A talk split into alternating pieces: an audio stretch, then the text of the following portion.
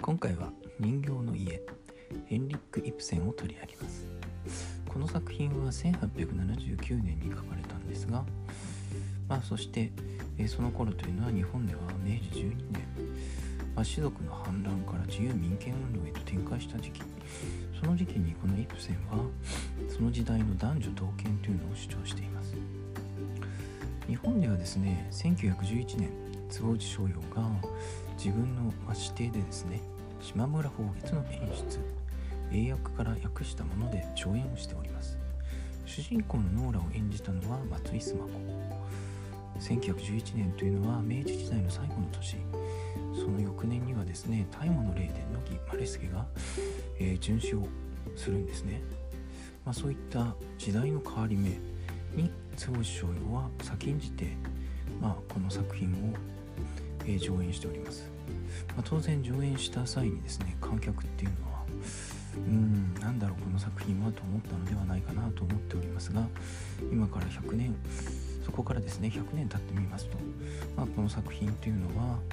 えー、未だに日本においては、えーまあ啓発する内容を持っている作品かなと思います。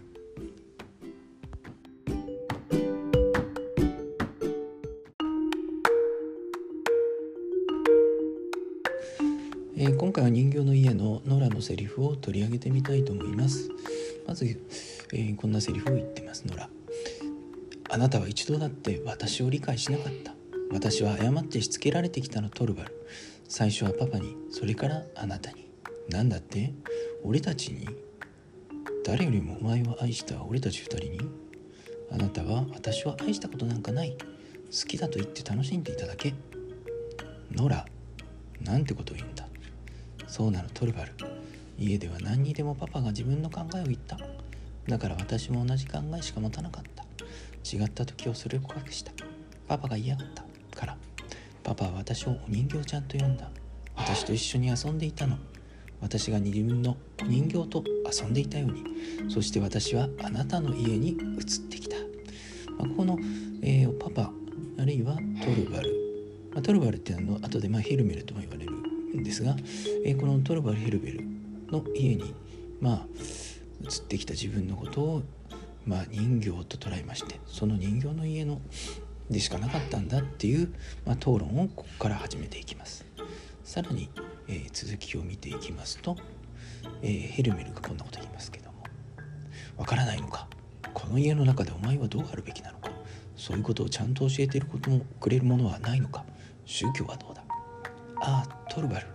私宗教って何か本当にわからないの？何を言ってんだ？献身令の時にハンセン牧師様がおっしゃったこと以外何も知らないの？牧師様がおっしゃったのは宗教とはこういうものああいうもの？ここを出て一人になったらそれも調べてみる。ハンセン牧師様の言葉が正しいかどうか。ともかく私にとって正しいかどうか。というわけで今まで従ってきたこのプロテスタントの宗教についても、えー疑いを持ち始めそして何も知らなかったんだっていうところから夫のヘルメルにそれをぶつけていく。しかしヘルメルはその今まで従っていたような宗教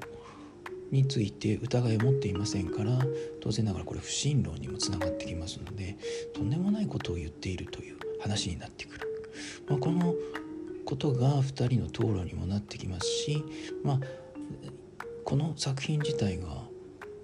1879年っていう時期に書かれていることを考えてみた時にもまだ宗教は力を持っているわけですけども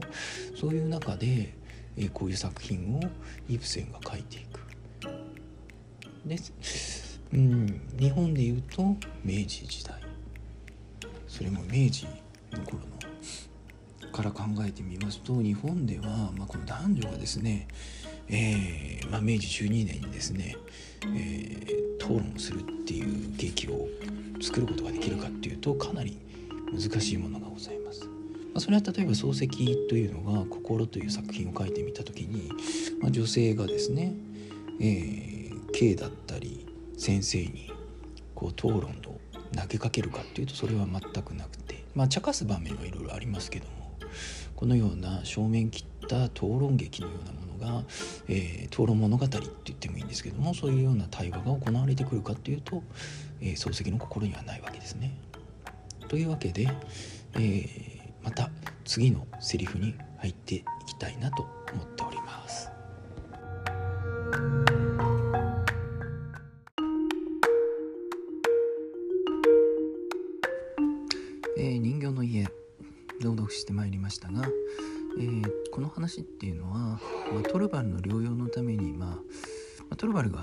が療養っていうかトルバルがまあ鬱になってしまうんですね。でその鬱になっているためにですね、まあ、南の方の国へ行こうということで、まあ、お金が必要になりまして、え、そのために振り出した借用証書というのがあるんですがここがですねお父さんとの関係もあってノラは偽造してしまうんですねでそのことを知ったグログスターっていう、まあえー、ものがいるんですがそのものにですね、まあ、問い詰められてしまうと、えー、トルバルはそのことをまあ知りましてねノラを叱責するんですね。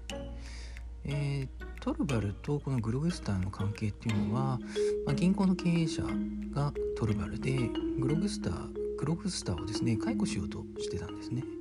でノラはこの借用証書が夫にわからないようにしようとしてグログスターの解雇を思い直すよう夫に話すわけです。それがこの人形の家の、まあ、話の、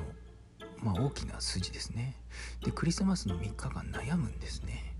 で借用証書の件は夫に判明しまあ夫にですね、まあ、判明してしまいましてさまざまな叱責をされた後に先ほどのセリフが出てきます。ではその後、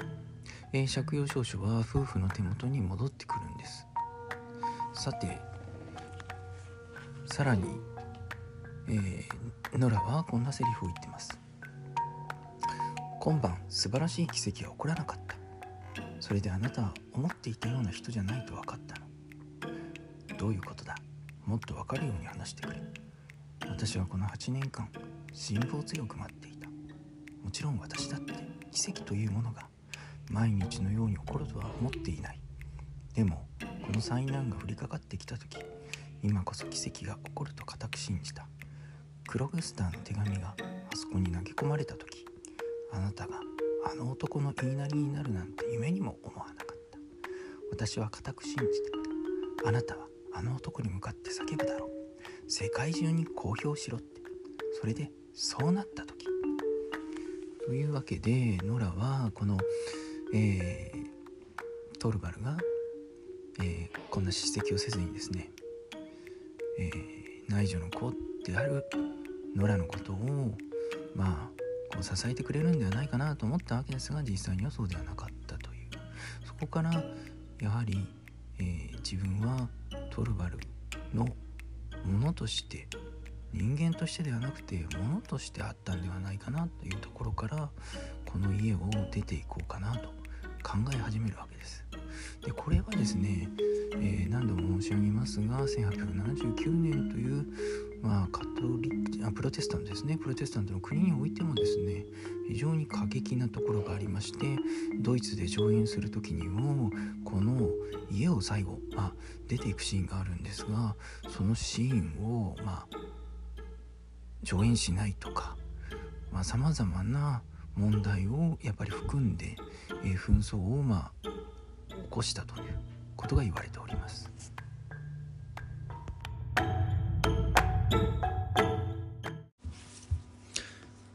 人形の家の、え、第4回は当時のノルウェーの離婚についてお話ししたいと思います。離婚は不倫やあるいは配偶者の一方が他方を捨てて出ていく。あるいは婚姻以前の結果により結婚に差し支えがある。といったような内容において成立したと言われています。他にはですね具体的な規定は非常に少なくてですねえー、離婚の2人の住居とか夫の養育義務などについては何も書かれていませんが当時においては非常に、えー、離婚にとって最も厳しい国としてノルウェーはありました、えー、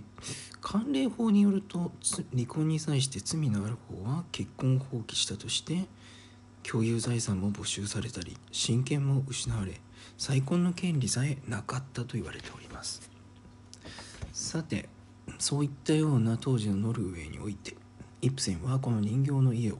出筆したわけですがその出筆に取り掛かる前に現代悲劇のための覚書という短いノートを書きつけています。少し読んでみたいと思います。2種類の精神的な方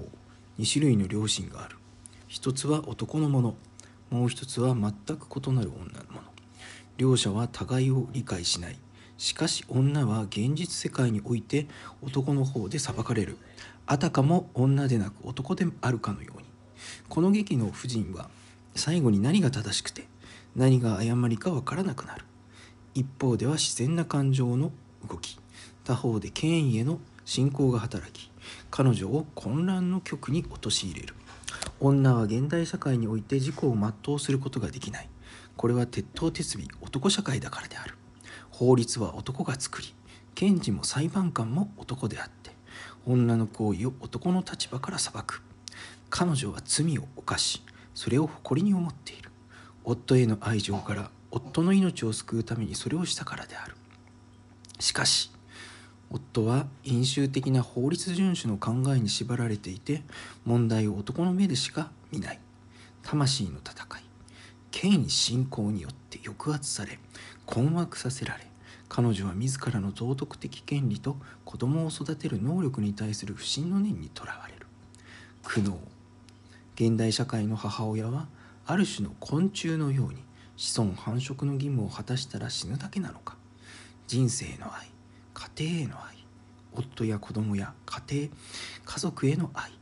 時々女らしく彼女の考えを振り払う。突然不安と恐れが戻って全てを一人で耐えねばならぬ。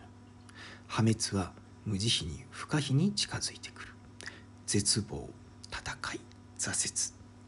まあ、こういったような覚書がですね ありましてこれがま人形の家の構想の最初の表れと見られております、えー、今回この作品を取り上げた理由はですねそんなノルウェーの中で独立まあ、女性の独立を、まあ、描くことがかなり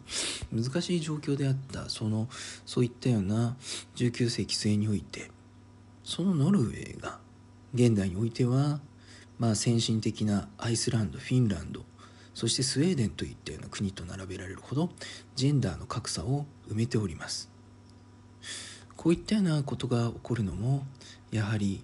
えー、そこの中でどうまあ女性の独立というのを考えていくのかあるいはジェンダーというのをどう考えていくのか、えー、果たして、えー、100年以上前の作品ですけどもそこから、えー、現代を考えてみると、えこのジェンダーの、え問題というのは根深くありなおかつこのジェンダーバランスというものを改善していけば我々の現代社会においてさまざまな社会制度の不安とかあるいは、えー、税源とか年金といった問題も改善されていく一つの、まあ、大きなですね、えー、きっかけになっていくかと思います。さて、えー、クリスマスですがノーラの言葉が皆様のご家庭のクリスマスにはどうなっているか。そして、えー、奇跡というものが、えー、現れているのか。今後の奇跡まあ、えー、今晩素晴らしい奇跡が起こった。それであなたは思っていないような人だと分かったの？っていうような奇跡の言葉に変わってくれることを願っております。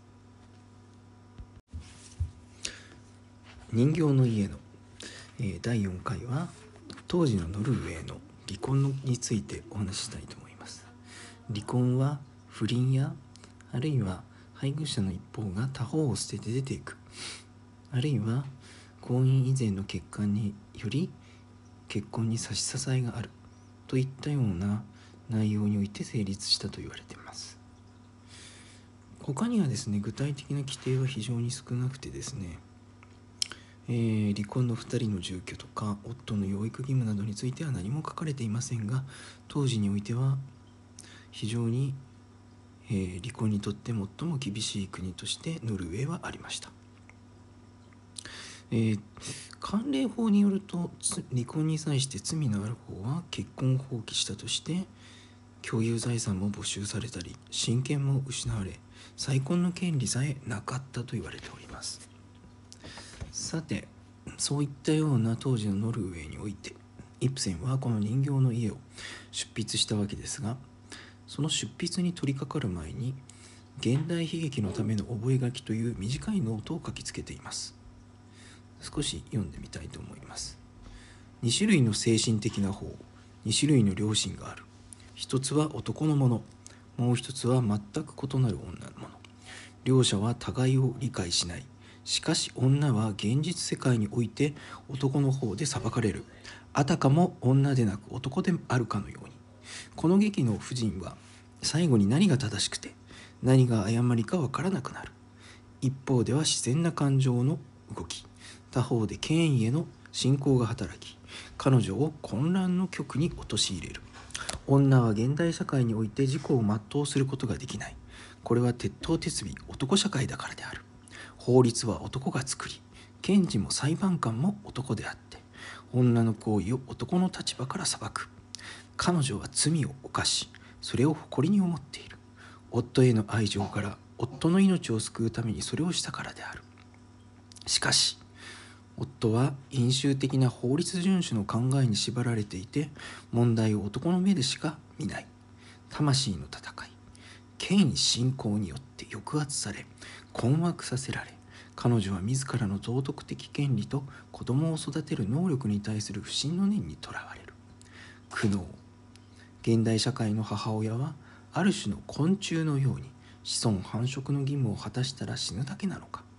人生の愛。家庭への愛夫や子供や家庭家族への愛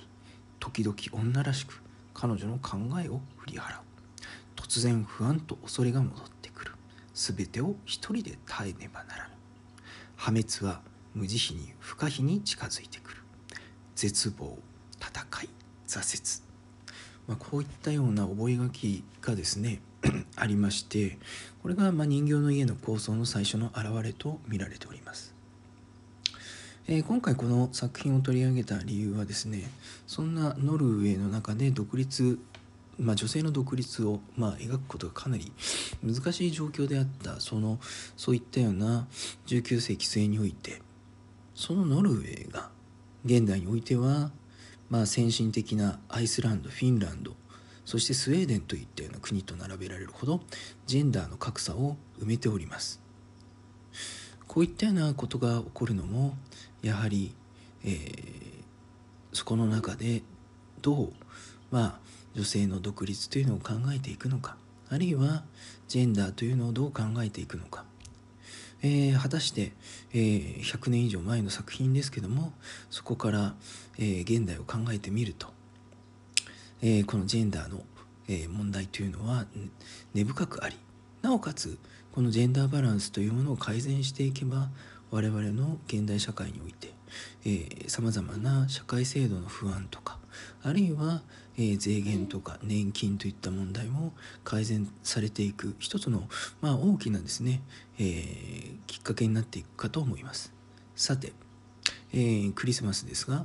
ノーラの言葉が皆様のご家庭のクリスマスにはどうなっているかそして、えー、奇跡というものが、え、現れているのか今後の奇跡まあ、えー、今晩素晴らしい奇跡が起こった。それであなたは思っていないような人だと分かったのっていうような奇跡の言葉に変わってくれることを願っております。人形の家の、えー、第4回は当時のノルウェーの離婚についてお話ししたいと思います。離婚は不倫やあるいは配偶者の一方が他方を捨てて出ていく。あるいは婚姻以前の結果により結婚に差し支えがある。といったような内容において成立したと言われています。他にはですね具体的な規定は非常に少なくてですね、えー、離婚の2人の住居とか夫の養育義務などについては何も書かれていませんが当時においては非常に、えー、離婚にとって最も厳しい国としてノルウェーはありました。えー、関連法によると離婚に際して罪のある方は結婚を放棄したとして共有財産も没収されたり親権も失われ再婚の権利さえなかったと言われております。さてそういったような当時のノルウェーにおいてイプセンはこの人形の家を出筆したわけですがその出筆に取り掛かる前に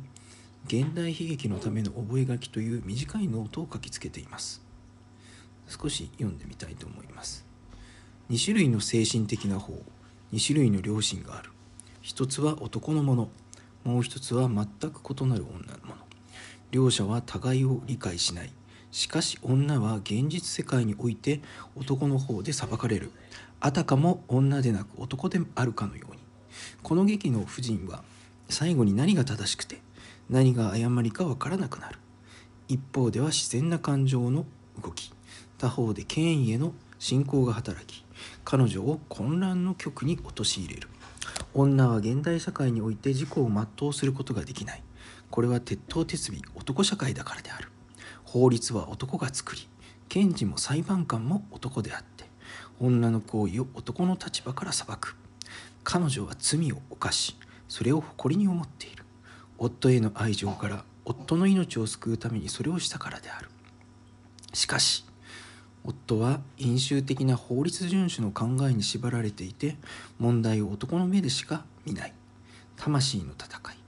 権威信仰によって抑圧され困惑させられ彼女は自らの道徳的権利と子供を育てる能力に対する不信の念にとらわれる。苦悩。現代社会の母親はある種の昆虫のように子孫繁殖の義務を果たしたら死ぬだけなのか。人生の愛。家庭への愛夫や子供や家庭家族への愛時々女らしく彼女の考えを振り払う。突然不安と恐れが戻ってくる。全てを一人で耐えねばならぬ。破滅は無慈悲に不可避に近づいてくる。絶望戦い挫折。まあ、こういったような覚書がですね ありましてこれがま人形の家の構想の最初の表れと見られております。えー、今回この作品を取り上げた理由はですねそんなノルウェーの中で独立、まあ、女性の独立を、まあ、描くことがかなり難しい状況であったそのそういったような19世紀末においてそのノルウェーが現代においてはまあ、先進的なアイスランドフィンランドそしてスウェーデンといったような国と並べられるほどジェンダーの格差を埋めております。こういったようなことが起こるのもやはり、えー、そこの中でどう、まあ、女性の独立というのを考えていくのかあるいはジェンダーというのをどう考えていくのか。えー、果たして、えー、100年以上前の作品ですけどもそこから、えー、現代を考えてみると、えこのジェンダーの、え問題というのは根深くありなおかつこのジェンダーバランスというものを改善していけば我々の現代社会においてさまざまな社会制度の不安とかあるいは、えー、税源とか年金といった問題も改善されていく一つの、まあ、大きなですね、えー、きっかけになっていくかと思います。さて、えー、クリスマスですがノーラの言葉が皆様のご家庭のクリスマスにはどうなっているかそして、えー、奇跡というものが、え、現れているのか今後の奇跡まあ、えー、今晩素晴らしい奇跡が起こったそれであなたは思っていないような人だと分かったの？っていうような奇跡の言葉に変わってくれることを願っております。